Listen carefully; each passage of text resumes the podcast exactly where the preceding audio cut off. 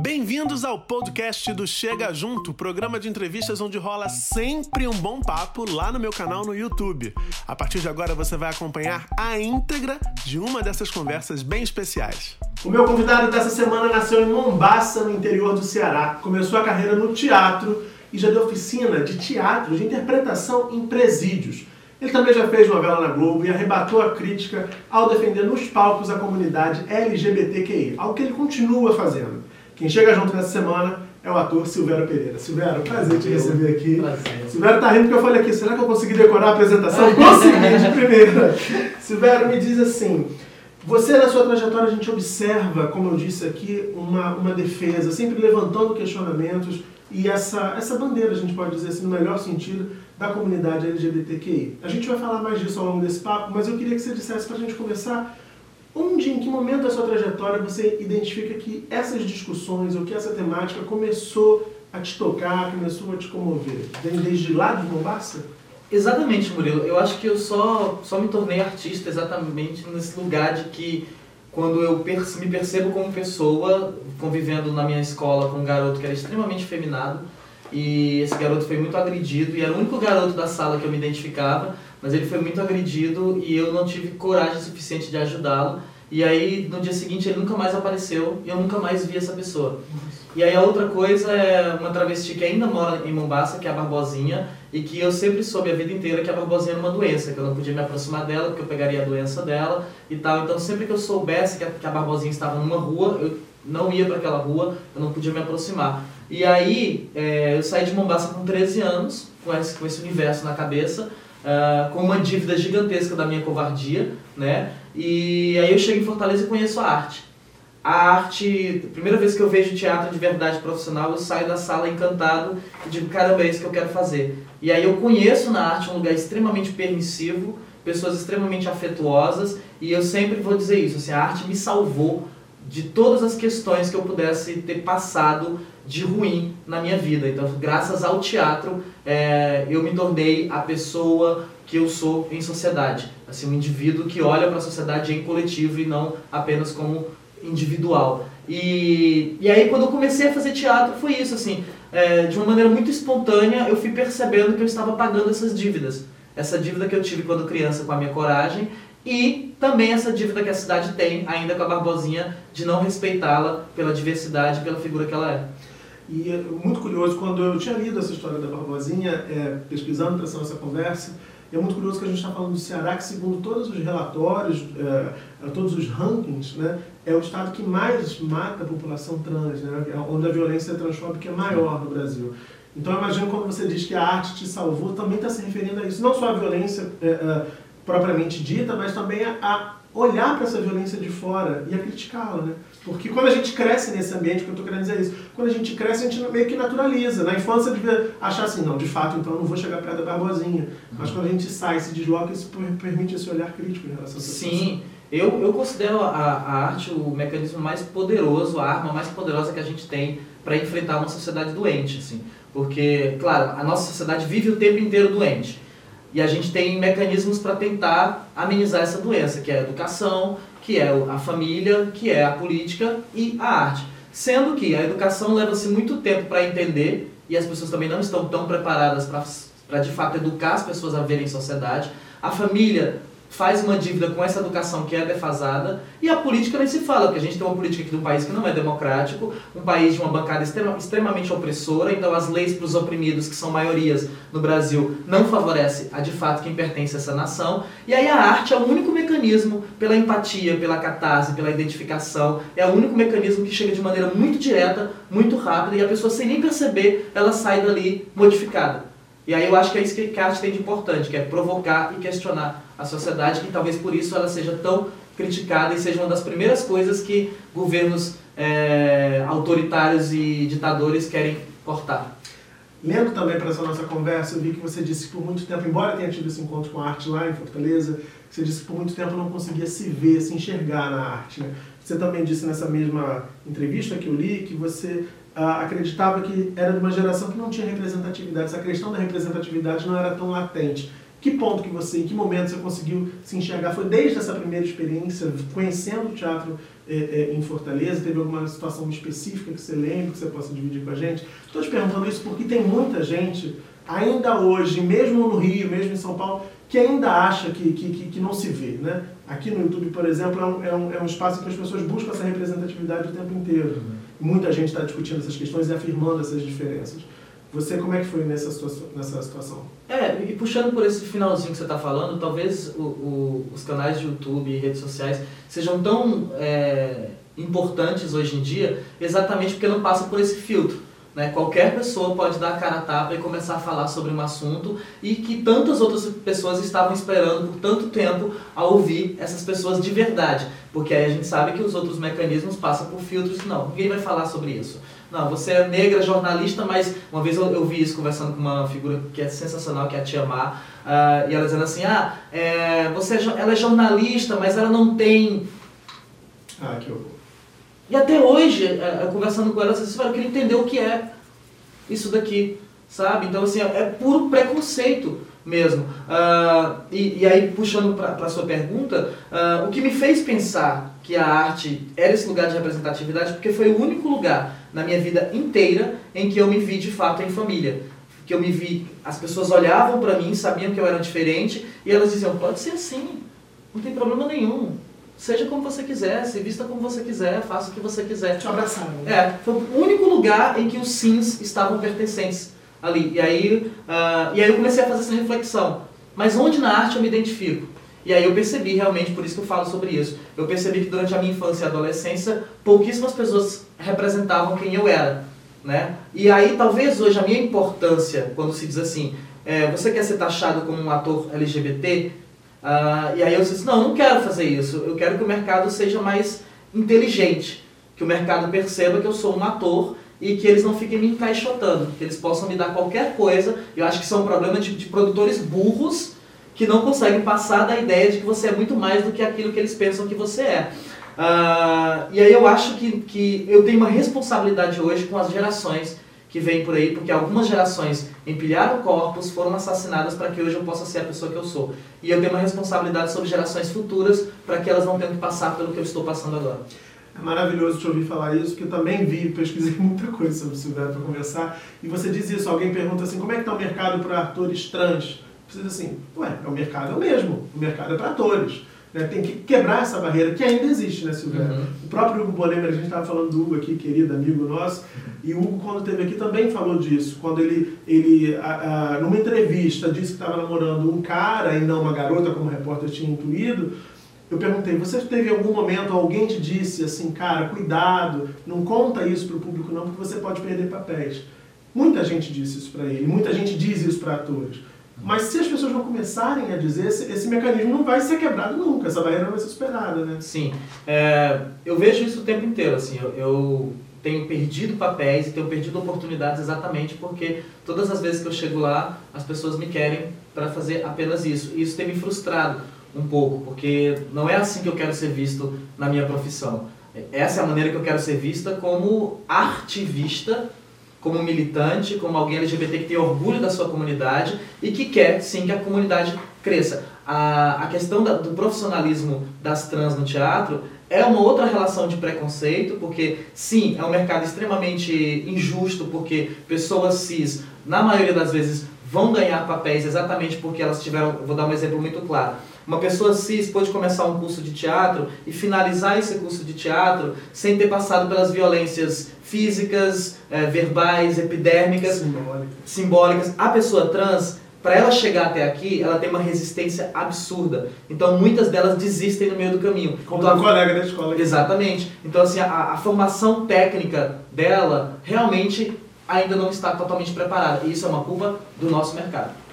Ser revisto isso. Agora, você falou da questão das oportunidades que muitas vezes se fecham, mas você também aproveita outras oportunidades, tem aproveitado outras oportunidades, criado outras oportunidades. Eu quero voltar para uma lá de trás, que é essa dos presídios. Como é que foi essa experiência de oferecer oficinas de interpretação dentro uh, de presídios, né? É, essa coisa do teatro como um lugar que sempre me, me salvou, que sempre me permitiu, eu gosto muito daquele filme, né, Corrente do Bem, e eu gosto de, de pregar isso, assim, porque tudo que o teatro me deu, tudo que meu primeiro professor de teatro me ensinou, do que as pessoas que eu convivi no teatro foram importantes para minha vida, é, às vezes eu me sinto com a obrigação de fazer isso pelos outros. E aí eu estava montando o BR Trans, né, que foi o espetáculo que, que me fez explodir para o país, acontecer. e aí eu estava indo para Porto Alegre e fiquei sabendo dessa ala de travestis e transexuais e eu queria me aproximar, conhecer essa ala, mas aí eu, eu não queria apenas aproveitar a situação, eu queria de fato que fosse uma troca. E aí eu me ofereci enquanto professor de teatro, e aí nessa relação teatral as, as meninas foram também se tornando uma relação de amizade. E a gente foi conversando e se abrindo um com o outro a partir do que um podia doar. Isso lá em Porto Alegre. Lá em Porto Alegre. Pois é, e aí aconteceu o BR Trans, né, que foi esse espetáculo que te revelou para o Brasil inteiro, uh, um sucesso de crítica. Eu queria que você dissesse, assim, como é que foi uh, a aceitação nesse momento inicial, antes de virar o sucesso. Porque depois que vira o sucesso, a gente sabe de inúmeras histórias de produtores de teatro, de atores que têm projetos discutindo temas da comunidade LGBTQI, que enfrentam resistência. Não tem patrocínio, não tem apoio, muitas vezes não encontram nem teatro. Uhum. Uh, e é nesse momento de largada, até a coisa acontecer e virar um sucesso inquestionável de crítica e todo mundo quer colar porque pega bem. Uhum. Como é que foi esse início de colocar esse espetáculo em pé? É, a gente, eu sempre tive, eu, eu compreendi o teatro como um lugar que eu precisava entender de tudo. Isso é uma coisa de nós bichas. A gente aprende desde pequenininho enquanto bicho que se você quiser se dar muito bem numa profissão, você tem que saber de tudo. Porque a primeira coisa que a, que a, que a sociedade vai fazer quando você fizer qualquer merda, qualquer coisa errada, ela vai dizer porque você é bicha. E aí você tem uma, uma função muito maior de tentar provar para essas pessoas para que elas não coloquem a sua condição em primeiro lugar. E elas fiquem sempre olhando como você como profissional. Então, nesse sentido, eu estudei o teatro em todas as áreas. Eu escrevo, eu dirijo, eu atuo, eu produzo cartaz, eu divulgo a minha peça, eu faço assessoria, então eu sei de todos os caminhos, todos os ofícios que o teatro tem. E com o BR Trans foi assim. O BR Trans foi uma estratégia que eu criei para fazer com que as pessoas passassem a assistir a minha peça, porque eu sabia que quando elas soubessem que era uma peça sobre travestis trans, ela ah, vem do Ceará, uma peça de travesti trans, provavelmente é uma comédia, uma comédia gratuita, que não vai dar em nada, e aí eu comecei a trabalhar uma visão diferente disso, comecei, comecei a convidar as pessoas principalmente os famosos, porque a gente sabe que é, os famosos têm uma responsabilidade muito grande é, em atrair público, e é por isso que a importância deles no teatro, é por isso que a importância que eles estejam ali, que eles tirem foto com os atores, que eles divulguem que eles estão indo para o teatro, porque as pessoas seguem esses exemplos. Só uma opinião. Né? Exatamente. E aí o BR passou por isso. A primeira temporada que a gente fez aqui, praticamente 150 grandes artistas passaram por lá, entre Renata Sorrá, Fernanda Montenegro, Marco Nanini, Thaís Araújo, uh, Cláudia Abreu, enfim, uma quantidade de gente que passou por lá e as pessoas começaram a pensar, por que, que essas pessoas estão saindo de casa para ir para o teatro? E aí eu acho que esse foi o mecanismo que fez com que o espetáculo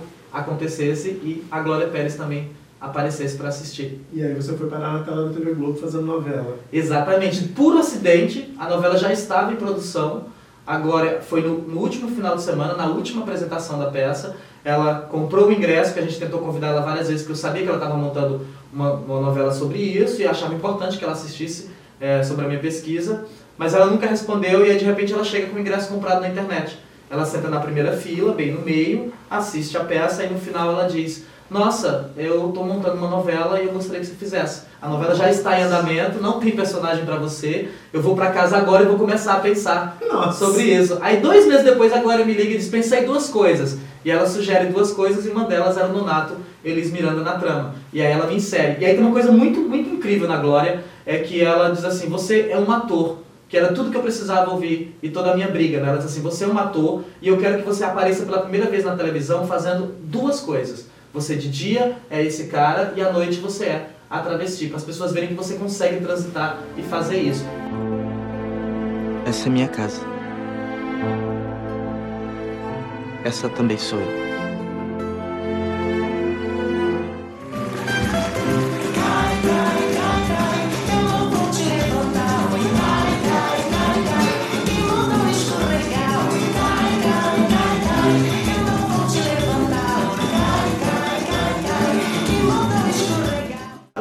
Escrevendo devagarzinho, uma, duas cenas. Depois de quase uma semana gravando, ela me liga e disse: Vera, estou muito feliz, estou muito contente, porque ela estava receosa, né? Porque era o primeiro trabalho. Ela uma muito... aposta, né? Exatamente. tô muito contente e vou começar a escrever mais para você.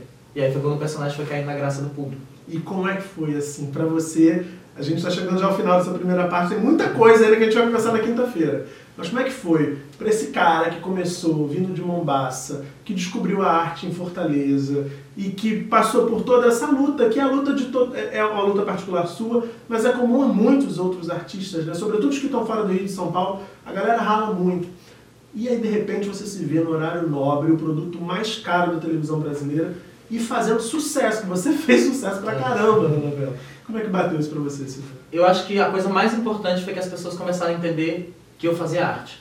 Principalmente na minha cidade, principalmente na, nas pessoas que me julgaram ali, quem era esse menino pobre, que eu venho de uma família super pobre, paupérrima, e sair dali para a capital para tentar a vida. Ninguém imaginava o que, que eu. Porque no Ceará, antes de chegar aqui no Sudeste, no Ceará eu já era uma figura respeitada no teatro. Já tenho meu grupo de teatro, em todos os lugares que eu ia, que eu vou no Ceará, eu sou respeitado, sou considerado um artista importante. Mas na minha cidade essas pessoas não sabiam o que era, porque não existe teatro em Mombasa. Então elas não sabem o que, é que esse cara faz. O que, é que esse cara trabalha? É traficante para ele conseguir montar uma casa, para ele ter um carro? Então assim, foi a primeira vez que as pessoas olharam para mim de fato e passaram a entender o que, que eu fazia na vida. E, e obviamente que outra coisa mais importante ainda foi ter alcançado um número de pessoas que eu jamais conseguiria alcançar fazendo teatro. Porque o teatro é um público limitado, sim, né? Uma casa para 300, 400, 5 mil pessoas, um teatro grande, ok. Mas não é para 70 mil pessoas por noite, como a gente tem um, uma, uma cena de televisão. Não posso deixar de falar do sucesso que você fez no Show dos Famosos ano passado. Uhum. Como é que foi essa experiência maluca e fantástica, Silvério? Incrível. É... Eu, sem muita experiência com canto, sou chamado para fazer isso, mas a coisa que, que mais me seduziu para fazer o Show dos Famosos foi quando eles disseram, cara, é um grande curso, você vai ter aula de gestual, você vai ter aula de voz, você vai ter aula de coreografia, de, de figurino, e você vai estar tá criando personagens. Eu falei, então tô dentro. Então vamos nessa, na pior das hipóteses eu vou sair aprendendo muita coisa com isso. E aí entrei, e eu sou uma figura, assim, que, que meus colegas de trabalho sabem, assim, eu sou uma figura muito, muito centrada, muito disciplinada. Então, assim, se me dão uma tarefa, eu vou no mais fundo possível da coisa. Então, é, isso só fez a experiência crescer. Tanto que cheguei lá como vice-campeão, perdendo por dois décimos o negócio, né, atrás de tanta gente tão absurda, tão incrível, e fazendo um personagem super arriscado, que era Piaf, é, que não era muito popular. E, e, acho que uma coisa muito bonita é que eu não deixei tudo isso morrer, porque logo que acabou o show dos famosos, eu montei um show, que era o Silver Show, que eu circulei pelo Ceará com esses personagens que eu trocava de roupa e fazia todos os números, só que agora circulando pelas praças públicas do interior do estado. Maravilhoso. e aí você me disse que aquilo transformou você, assim, como artista Sim. também. Uma experiência que divide, divide águas. Ali. É, eu me considero um artista antes e depois do Show dos Famosos. Essa semana eu, eu estive lá e e foi assim uma sensação muito agradável, assim, rever os professores e, e a alegria em entender o quanto eles foram importantes para minha formação. E aí isso é muito doido, assim, né? Porque você percebe o quanto você não está preparado ainda. Eu tenho 37 anos, mais de 20 anos de teatro, uh, mais de 30 peças montadas, mas faço esse trabalho e percebo, caraca, eu ainda tinha tanta coisa para aprender. Isso é maravilhoso também. É por um lado é doido, por outro lado é incrível perceber essa incompletude é. seguir buscando coisas, né? Maravilhoso. É incrível. Você falou de teatro, vamos falar das Travestidas, a companhia que você fundou. A gente estava tentando fazer contas aqui. O projeto embrionário tem uns 17 anos mais ou menos. Isso. Conta qual é a pegada dessa companhia, Silvério. O Flor de Dama começa para fazer as travestidas surgirem. Então, assim, o Flor de Dama é uma peça que eu comecei a pesquisar em 2000 e aí eu estreiei ela em 2002. Por quê? Porque eu estava dentro do teatro, várias amigas minhas travestis transexuais estavam saindo do teatro porque se sentiam é, violentadas e elas, as pessoas diziam: você quer se montar, você quer se vestir de mulher, então vai fazer show em boate. Teatro não é o seu lugar. E aí elas foram saindo, saindo e se tornando artistas transformistas. Isso me inquietou de um jeito, me incomodou bastante, e aí eu comecei a pesquisar sobre a vida delas e sobre essa relação delas com o teatro. Uh, e aí montei uma peça para afrontar a classe teatral cearense, para dizer para eles o quanto eles estavam errados sobre isso e que a arte transformista não é uma arte menor do que a teatro, sabe? Muito pelo contrário, as duas estão ali nas artes cênicas, inclusive tem vários momentos que eu me emocionei muito mais vendo uma dublagem de dois minutos do que uma peça de cinco horas, sabe? Porque essa artista aqui, transformista, me dizia muito mais coisa do que um ator que ficava se estribuchando durante duas horas e meia para tentar chegar nas minhas emoções. Uh, e aí o Flor de Dama surge disso. Eu quero provocar a classe artística e monto essa peça fazendo uma travesti. Fui taxado de professor, de, de, de, escola de travesti, de que eu era uma drag queen, que eu não tinha coragem de me assumir travesti, transexual e estava usando o teatro para esconder o meu desejo de quem eu era, da minha identidade e tal. Passei bons anos por isso. E aí, depois de tanto tempo, em 2008, eu fiz uma estratégia de marketing, porque as pessoas não iam assistir minha peça. Eu montei uma, uma festa, e aí nessa festa, no meio, da fe... é, no meio da festa, eu tirava tudo acendia a luz, botava a minha mesinha e fazia a peça. Aí as pessoas viram que tipo de teatro eu fazia. E a gente começou a lotar. A lotar, a lotar, a lotar, eu não dava mais conta. Aí chega todo mundo. Chega Gesita Barbosa, Denis Lacerda, Mulher Barbada, Yasmin Chirran, Caroline Carton, Patrícia Daus, todo mundo chega. E aí eu vejo, eu tenho 15 pessoas ao meu redor. E aí a gente monta uma primeira peça, em 2009. E aí é onde as travestidas acontecem.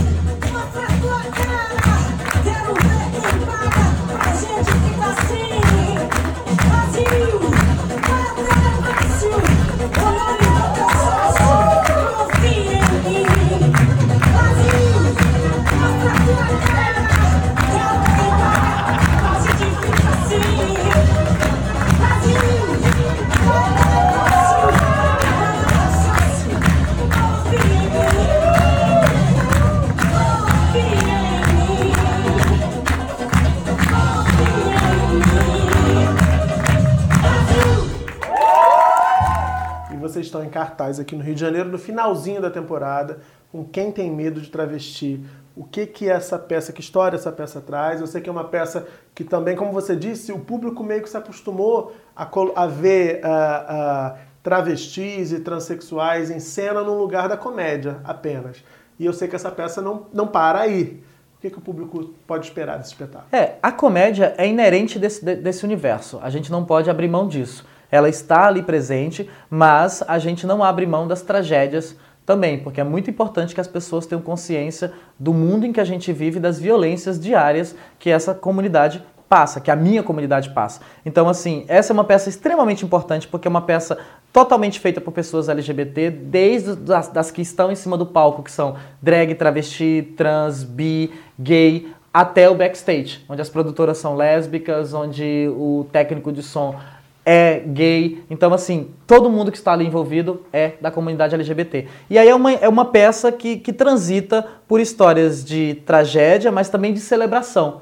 Porque eu acho muito importante que a gente denuncie essas violências, mas que a gente celebre a existência e a resistência dos nossos corpos nessa sociedade tão opressora. E aí eu acho que a peça é sobre isso. E como é que o público tem reagido, tem recebido esse espetáculo? Lindamente. Eu estou bem impressionado com o Rio de Janeiro. A gente fez uma estreia deslumbrante e a cada semana tem vindo mais público e mais público. A gente está chegando na reta final, a gente está com casa lotada sabe? Filas quilométricas. Então a gente está muito feliz que a cidade tenha compreendido e comprado essa ideia. E uma coisa importante, porque em tudo isso que a gente está vivendo agora sobre dificuldades artísticas, a gente só chegou aqui por causa de um financiamento coletivo. É isso eu ia te perguntar também, porque eu fui ver o outro espetáculo que ele também. O cara trabalha.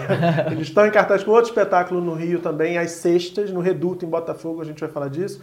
E aí lá vocês contaram essa história, eu fiquei achei incrível, assim, uma saída é, é, inteligente, que por um outro lado deixa a gente meio triste de pensar como a cultura anda, né, desguarnecida, mas que bom que houve essa saída e que bom que vocês conseguiram, por meio desse financiamento coletivo, trazer o espetáculo para o Rio. Exato. Eu acho que a gente tem que criar alternativas. Assim, é isso. As pessoas vão tentar o tempo inteiro nos bombardear, talvez nos destruir, mas a gente está sempre reinventando, recriando e construindo alternativas. E essa foi uma alternativa muito feliz para a gente, porque a gente teve 100 benfeitores que e é muito legal do financiamento coletivo que as pessoas acham que financiamento coletivo é eu dou o meu dinheiro para o projeto. Não é uma questão de dar o dinheiro. Você patrocina aquele trabalho e você recebe em troca alguma coisa. Se você dá 20 reais, você recebe um cartaz, um agradecimento. Se você paga 50, você ganha um ingresso. Se você paga 150, você ganha um ingresso, uma camisa, um pôster. 250, você ganha um show exclusivo para você. Então a gente fez várias recompensas. Então o financiamento coletivo é bom por isso, porque você está contribuindo para que aquilo exista, mas você também está sendo retribuído pela sua cooperação. E aí que maravilha, que a re- a resposta tem sido positiva. Então o público está prestigiando. Vocês estão só para quem está já afim de ver, porque eu vou ver ainda. Vocês estão em cartaz até quando? A gente fica com Quem Tem Medo de Travesti no Teatro Poeira, sempre às 21 horas, às terças e quartas até o dia 24 de julho.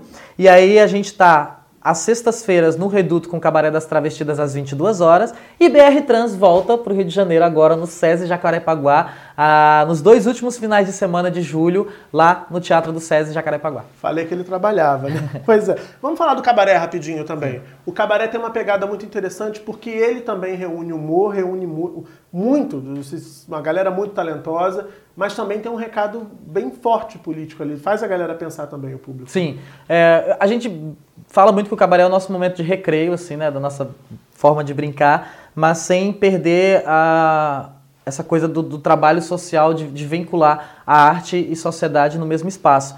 Ah, e a eu sempre gostei de trabalhar, em todos os meus trabalhos as pessoas vão ver isso, a música como dramaturgia, que isso é uma referência já brechtiana, né, onde a canção vem para continuar dizendo o que o texto estava construindo. Então, assim, a gente escolhe músicas que sejam pontuais e que digam para as pessoas, que façam elas refletirem. É, inclusive tem um, um outro trabalho, mais um trabalho, né, que a gente, a gente vai estrear aqui no Rio de Janeiro dia 28, que chama Olhos Coloridos, Olha. que a gente está fazendo uma pesquisa fonográfica brasileira de músicas desde a década de 70 até 2019, de artistas que escreveram músicas específicas para falar sobre a comunidade LGBTQI. Maravilhoso. Vai estrear no Rio. É, dia 28 lá no Reduto. Maravilhoso. Então, mais uma dica pra vocês. Eu quero só voltar, porque eu tô tão encantado com o que ele tá falando aqui, que eu perdi uma pergunta aqui que eu queria fazer do Quem Tem Medo de Travesti. O texto é seu, a a idealização, né, a concepção do espetáculo é teu. Como é que é tua? Como é que foi essa, essa pesquisa pra construir esse, esse texto? O Quem Tem Medo, é, ele, ele é dividido, né? Eu escrevi e dirigi junto com a Gisabel De Carli, que é a diretora gaúcha, diretora do BR Trans. Ah, o BR Trans é o primeiro espetáculo consciente em dramaturgia, atuação e encenação das travestidas. Tudo que vem antes era muito intuitivo. Ah, pensei nisso, jogava em cena e tal. O BR não, a primeira coisa que eu penso é o que, que eu estou fazendo há 10 anos nas travestidas? Por que, que tem funcionado? E aí eu escrevo uma peça metodologicamente e muito consciente de como atingir as pessoas na escrita, na atuação e na direção. Mas isso ainda estava no meu corpo.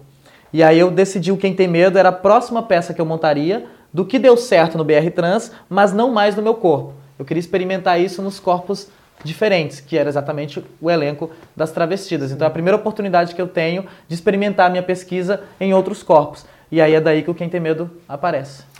Vamos falar agora de cinema? Vamos? Tá vindo aí Bacurau, o filme que fez um barulho danado em Cannes.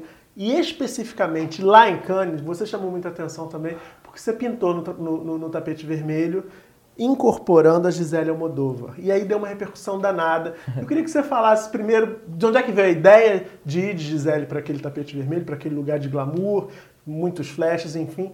E o que que, como é que você interpretou essa repercussão?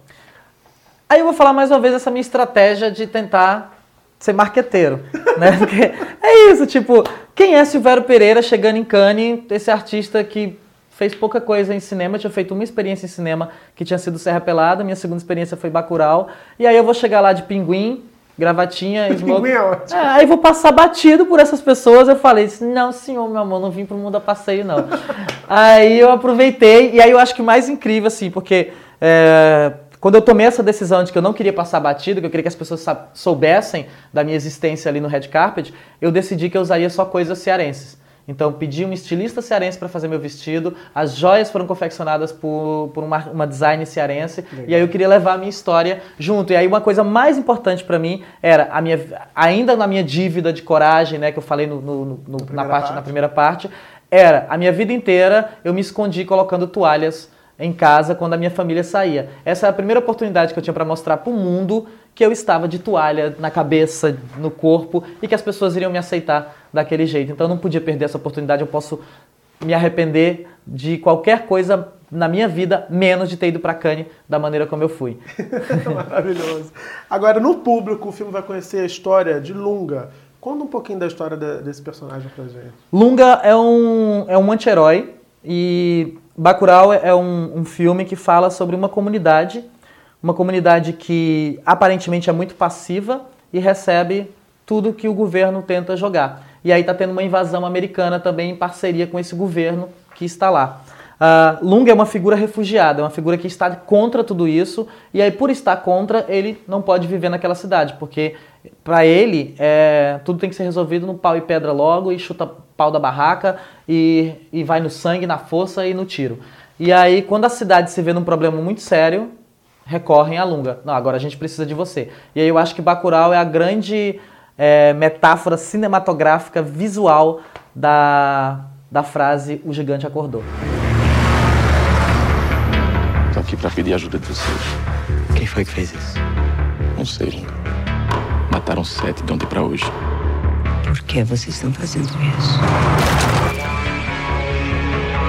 Ontem eu vi um drone. Fica de olho no céu. This world is upside down. We are on a countdown now. Silvério, a gente está chegando no finalzinho dessa conversa, mas quinta-feira é dia de TBT.